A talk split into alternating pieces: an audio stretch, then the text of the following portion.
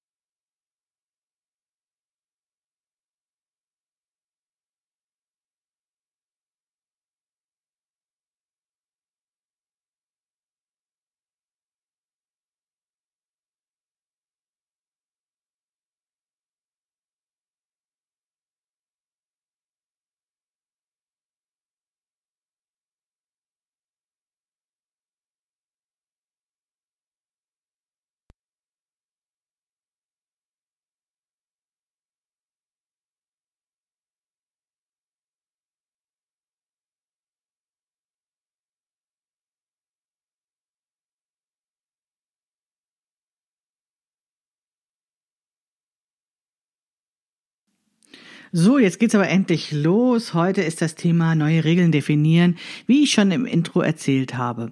Und zwar geht es mir darum, dass wir uns nicht einschränken lassen durch bestimmte, ja, äh, Vorgaben, die vermutlich nur in unseren Köpfen existieren und die ganz viel damit zu tun haben, wie wir unseren Körper sehen, wie wir uns bewerten, wie wir uns wohlfühlen und für was für Kleidung wir ähm, auswählen, um eben damit der Welt zu begegnen. Und zwar möchte ich dir eine Beispielsgeschichte erzählen, was Mode mit unseren Sehgewohnheiten zu tun hat. Und zwar möchte ich dir erzählen, wie die Culotte erstmal komisch aufgenommen wurde. Weißt du, was eine Culotte ist? Das ist ein Hosenrock. Vor ein paar Jahren kam das schon mal so neu in diese Nähbloggerinnen-Szene rein. Da wurden mal ein paar Culottes genäht. Ich glaube, das hat sich aber nicht so ganz durchgesetzt, diese Form des Hosenrocks. Jedenfalls habe ich nicht sonderlich viel Wiederholung davon gesehen. Und ja, ich habe mich auch schwer damit getan. Ich habe eine Culotte genäht, vielleicht aus dem falschen Stoff, vielleicht war es auch zu ungewohnt. Jedenfalls war ich auch belastet durch bestimmte Bilder, die ich in meinem Kopf hatte, wie Frau auszusehen hat oder wie nicht. Und irgendwie passte die Culotte nicht da rein. Eine ungewöhnliche Rocklänge war das und dann diese ja, diese, diese Hosenrock-Geschichte. Irgendwie passte das nicht. Und witzigerweise habe ich jetzt einen Jumpsuit genäht, den ich total schick und total cool finde. Und auf einmal dachte ich, äh, das ist doch eigentlich eine Culotte, was ich trage. Denn dieser Jumpsuit hat ähm, keine langen Beine, sondern so eine komische Länge. also irgendwas zwischen Knie und Fußknöchel hört er auf. In der Mitte, so auf der Wadenhöhe. Und der hat sehr weite Beine. Und witzigerweise fand ich das dann total irre. Also ich trage das Ding total gerne. Ich habe auch schon den nächsten zugeschnitten und werde sicherlich diesen Sommer noch ein paar davon nähen. Und ich habe mich auf einmal gefragt, warum kann ich mit dieser Silhouette umgehen? Warum gefällt sie mir auf einmal, obwohl das doch eigentlich, wenn ich ehrlich bin, genau das gleiche ist wie diese Culotte. Also ob ich jetzt diese weiten Beine Hosenrock nenne oder Hose, das ist doch eigentlich Schnurzpiepe. Und daran verstand ich, dass ja, diese Bewertung, die ich in meinem Kopf hatte, ob was richtig oder falsch ist, ob es gut aussieht oder nicht, ob eine Silhouette okay ist oder nicht, dass sie doch ganz viel mit Bewertungen zu tun hat, die nicht nur ich selbst mache, sondern die auch durch eine Form von Gewöhnung kommen. Denn diese Form der Culotte, als ich sie vor drei oder vier Jahren das erste Mal nähte, war eben noch nicht so sehr in Mode, so dass mein Auge sich daran gewöhnt hat, wo ich aber jetzt in diesen weiten Hosen oder sind es wirklich Hosenröcke? Ich weiß es gar nicht. Doch immer mehr Frauen rumlaufen sehe, das irgendwie ganz okay finde. Ich habe mich daran gewöhnt und für mich einfach festgestellt habe, wow, ist das bequem. Das heißt, ich bin ein Opfer der Mode. Meine Sehgewohnheiten sind keine allgemeinen Regeln, sondern sie werden geprägt durch das, was um mich herum ist. Und das, was normal ist, das, was ich häufig sehe, ist das, was mir gefällt, was ich für mich in Erwägung ziehe. Und das ist keineswegs objektiv und keineswegs in Stein gemeißelt. Denn du kennst das wahrscheinlich auch von dir. Bei vielen Dingen rund um das Thema Mode betreffend sind wir doch auch dazu bereit, unsere Meinung zu ändern. Und was ich mit dieser Podcast-Folge machen möchte, ist, dass du nicht deine Meinung änderst, weil die von außen vorgegeben wird, weil mm, eine Frauenzeitschrift oder verschiedene Zeitschriften oder wer auch immer für der Modepapst ist, ähm, eben sagt, das ist jetzt modern, sondern dass sich deine Meinung ändert, weil du dich dafür entscheidest. Und das ist nämlich ein großer Unterschied. Ich mache noch mal ein zweites Beispiel. Ich habe ein Schnittmuster im Programm, das heißt das Tulpentop. Und das Tulpentop habe ich damals aufgenommen in die Kollektion, weil es aus einer Kombination aus fließender Webware und Jersey genäht werden kann. Das heißt, die Vorteile dieser beiden Materialien würden in einem Schnittmuster vereint und das fand ich total irre. Fand das eben, dass es möglich ist, ein schickes Top anzuhaben unter einer Jacke, ohne dass die Ärmel auftragen, dass man schick aussehen kann und trotzdem eben die Bequemlichkeit eines Shirts haben kann. Also ich fand das faszinierend. Und da unsere Schnittmuster ja immer zwei Varianten haben, haben die Designerin und ich dann überlegt, was können wir über den Jersey-Ärmel hinaus noch für eine Ärmelvariante anbieten, um eben dieses Schnittmuster universell einsetzbarer zu machen. Und die Designerin entwarf dann flatterige Ärmel, sogenannte Tulpenärmel aus Webware, die ja dem Top dann seinen Namen gab. Deswegen heißt das Tulpentop, weil sie eben diese Tulpenform haben. Und witzigerweise hatte ich den Eindruck, dass meine Probenäherin, ein Shoutout an meine wunderbaren Probenäherin, vielen Dank, dass es euch gibt, dass meine Probenäherin und auch vielleicht andere Interessenten für unsere Schnittmuster damit ihre Probleme haben. Und ich habe gehört, dass diese flatterigen Ärmel breit machen dass sie ein Körperteil betonen, was die einzelnen Frauen nicht als ihr Lieblingskörperteil betrachten würden, was sie also eher kaschieren wollen würden, als es zu betonen. Dabei sind diese flatterigen Tulpenärmel aus leichter fließender Webware tatsächlich herrlich. Insbesondere bei diesen Temperaturen, die wir gerade da draußen haben, ist es herrlich, solche flatternden Ärmel zu tragen. Und das haben dann auch die Probenäherin bestätigt und trotzdem ja, schwebte immer dieses Urteil im Raum, das Tulpentop macht breit. Und das passte irgendwie nicht. Das war nicht gewollt. Das war eine Silhouette, die den Frauen nicht gewohnt war, die ihnen nicht stimmig vorkam, weil sie eben nicht üblich war. Und ja, ich habe das gehört und habe überlegt, was mache ich damit? Und wir haben das Tulpentop trotzdem rausgebracht und ich freue mich immer, wenn es gekauft wird, weil ich denke, ja, da hat eine Frau ein interessantes Schnittmuster und kann einmal Webware mit Jersey kombinieren in einem Oberteil. Also, was ich damit aber sagen will, ist, es gibt immer in unserem Kopf so eine kleine Stilpolizei, die solche Botschaften aussendet und uns klar machen versucht, was richtig und was falsch ist, was gut und was schlecht ist. Und ich glaube, dass uns diese Stilpolizei sehr einengt und dass es möglich ist, die auch loszuwerden, wenn wir uns dafür entscheiden, dass wir sie loswerden wollen. Und ich glaube, dass das sehr wichtig ist, sich dafür zu entscheiden, denn in dem Moment, wo wir sagen, Vielfalt ist ein Wert, es können unterschiedliche Dinge nebeneinander stehen und alle richtig sein, dieser Gedanke macht uns das Leben leichter und macht unsere Gesellschaft um einiges schöner. Und dazu bedarf es eben diese Regeln, die wir empfinden, auf den Prüfstand zu stellen. Und wenn du dir vergegenwärtigst, dass die meisten dieser Regeln tatsächlich irgendwas mit Mode zu tun haben, dann müsste es doch eigentlich relativ leicht sein, diese Regeln zumindestens zu hinterfragen. Also dann weißt du doch, dass die nicht in Stein gemeißelt sind, sondern dass sie sich jederzeit wieder ändern können und dass sie auch von außen vorgegeben sind. Also Mode ist ja etwas, was tatsächlich eben, ja, vielleicht von irgendjemand erfunden wurde, aber dann von einer Industrie auch uns zur Verfügung gestellt wird, damit wir wieder mehr konsumieren. Und dann gewöhnen wir uns dran und finden das auf einmal cool und müssen es einem alles auf einmal haben, was wir vorher vielleicht noch ganz merkwürdig fanden. Und wozu ich dich jetzt einlade, ist eben diese Gedanken, diese Bewertung, wie etwas sein soll, wie ein Kleidungsstück sein soll, eben in Frage zu stellen, damit wir eben uns alle ein wenig wohler fühlen. Ich mache dir ein anderes Beispiel. Und zwar trage ich ja schon sehr lange Kleider und ich habe sehr oft von Frauen erzählt bekommen, wow, ja, Kleider, deine Kleider sind toll, aber die sind ja nichts für mich. Und das waren Frauen, die hauptsächlich Hosen tragen, so wie ich das früher auch gemacht habe. Und ich frage dann immer mal nach, warum nicht. Und ähm, letztendlich landen wir immer bei dem einen Punkt, also dass es vielleicht nicht praktisch ist. Und wenn ich dieses praktisch nochmal genauer hinterfrage, dann landen wir sehr oft bei den Schuhen. Und das ist etwas, was ich tatsächlich von mir auch noch kenne. Früher habe ich nämlich gedacht, wenn man, wenn Frau schicke Kleidung trägt oder insbesondere wenn es Kleider oder eben Röcke sind, dann müsste Frau dazu auch schicke Schuhe tragen. Also irgendwelche Klicker-Klacker-Schuhe, irgendwelche hohen Absätze, enge, spitze Schuhe, was auch immer, was eben unter weiblichem Schuhwerk verstanden wird und was ehrlich gesagt sehr oft so ist, dass, hm, wie soll ich sagen, wir nicht unbedingt immer gut darauf laufen können. Ich weiß, ich weiß, es gibt genügend Frauen, die sagen, ich kann den ganzen Tag in Pumps und ich mache das seit meinem 14. Lebensjahr und so weiter und so fort.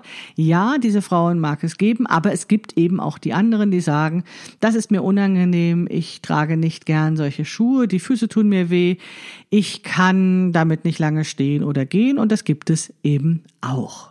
Und die Frage ist, ob dieses Schuhwerk wirklich unzertrennbar mit Kleidern, mit schicker Kleidung verbunden ist. Also ob es irgendwo eine Regel gibt, dass wir unbedingt solche Schuhe zu schicken Kleidern tragen müssen. Was passiert, wenn wir das mal nicht tun? Kommt dann die Stilpolizei und nimmt uns fest? Ja, wahrscheinlich kann mal jemand gucken und kann abschätzige Bemerkungen machen oder was auch immer. Aber ich glaube, hauptsächlich ist das in unserem Kopf drin, dass wir diese Regel gar nicht hinterfragen. Diese Regel, dass angeblich immer irgendwelche besonderen Schuhe zu Kleidern gehören. Als ich mich von dieser Regel frei machte und bequemere Schuhe zu Kleidern trug, lernte ich die Vorteile von Kleidern wirklich zu schätzen. Hey, ein Kleidungsstück und alles ist erledigt. Ich muss mir überhaupt keine Gedanken machen, wie ich mein Outfit sonst noch ergänze. Ein Kleid und ich sehe gut aus. Und ich habe dann begonnen, zu diesen Kleidern bequeme Schuhe zu tragen. Ja, fühlte mich wohl dabei, weil mit diesen Schuhen konnte ich mein Leben leben, so wie ich es leben wollte. Ich konnte durchs Leben gehen, auch längere Strecken, ich konnte lange stehen und es war einfach gut. Und wie ich in der letzten Episode des Podcasts ja auch schon betonte, ich möchte mich in meiner Kleidung bewegen können. Kleidung ist nur gut, wenn sie mir gut tut. Ich möchte deswegen diese Regel brechen, dass angeblich zu bestimmten Kleidungsstücken immer bestimmte Schuhe gehören. Und auf einmal tut sich eine Welt für mich auf, was auf einmal alles möglich ist. Wenn ich einmal begonnen habe, diese Regeln, diese Mauern niederzureißen, dann steht mir ja auf einmal ganz viel offen. Auf einmal kann ich vielleicht Rocklängen tragen, die ganz ungewöhnlich sind und doch meine Culotte nochmal aus dem Schrank holen. Ich kann sogar Oberteile tragen, die breite Schultern machen, denn vielleicht ist es ja sogar gar nicht so schlecht, mal breite Schultern zu haben. Und ja, meine Frau zu stehen. Es ist doch in meinem Kopf, was ich mit diesen Regeln mache. Und ich darf mich davon nicht verunsichern lassen. Und ich weiß, dass das nicht leicht ist.